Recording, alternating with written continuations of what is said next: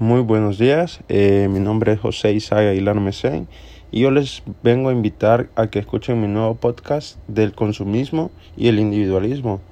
Eh, les daré una breve introducción a lo que es el consumismo. El consumismo es una organización de la economía de una sociedad que da satisfacción tanto al consumidor como al productor. ¿Qué satisfacción al consumidor?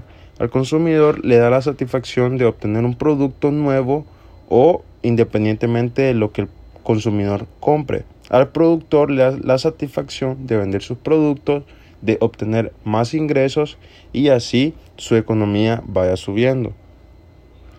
Desde el punto de vista del funcionamiento de la economía, el consumismo a gran escala en la sociedad contemporánea se ve comprometido seriamente con los recursos naturales y la economía sostenible. Una causa del consumismo eh, podría ser el aumento del gasto familiar.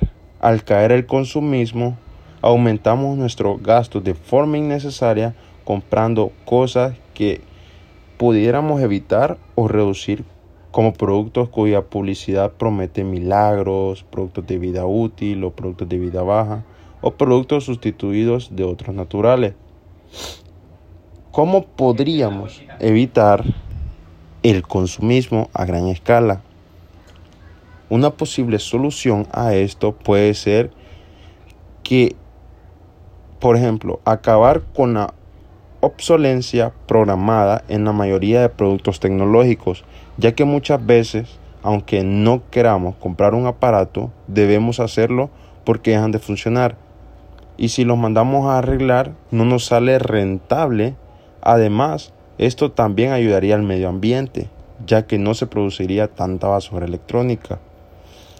Esto mismo pasa cuando tú tienes un celular eh, de cierta marca, tú te toca comprar otro nuevo celular porque tal vez se te arruina en seis meses, un año y también está que cada seis meses están sacando nuevos celulares móviles y tú te, venden una publicidad eh, que te emociona o te conmueve a comprar ese producto y es lo que te hace consumir aún más. Ahora, voy a hablarte del individualismo. El individualismo es una tendencia política, moral y filosófica cuyos valores supremos son la autonomía y la autosuficiencia del individuo en la sociedad. Esto quiere decir que el individualismo es una tendencia moral, o sea, te hace crecer a ti mismo como tú una persona autosuficiente. En el lenguaje cotidiano o el lenguaje popular puede emplearse como un sinónimo de egocentrismo, narcisismo, egoísmo o ese tipo de conductas en las que priva el deseo individual por sobre el bienestar de los demás. Algo positivo del individualismo puede ser que el individuo tiene más tiempo para centrarse en sí mismo. Otra algo más positivo es que el individuo crea más confianza en sí mismo. Eh, muchas veces te vuelves más fuerte mentalmente y crees más en ti mismo. Una consecuencia del el individualismo es que en algún momento, por muy autosuficiente que nos creamos, la vida nos pone en situaciones en las que necesitamos la ayuda y el apoyo de los demás. Entonces, nosotros podremos vivir en un yo, yo y yo, pero siempre va a llegar el momento o la vida nos pondrá en la situación de que vamos a necesitar de alguien más.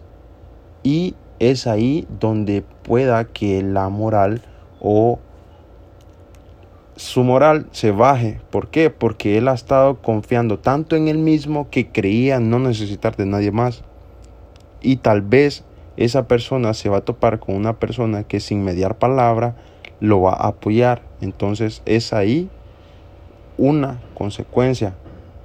¿Y cómo podemos evitar el individualismo?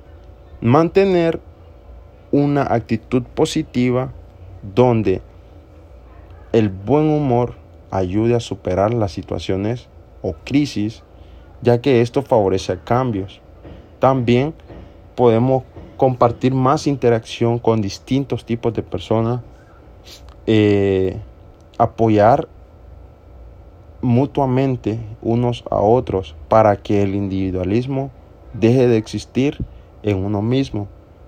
Y esta es mi participación, espero y les guste. Pasen lindo día.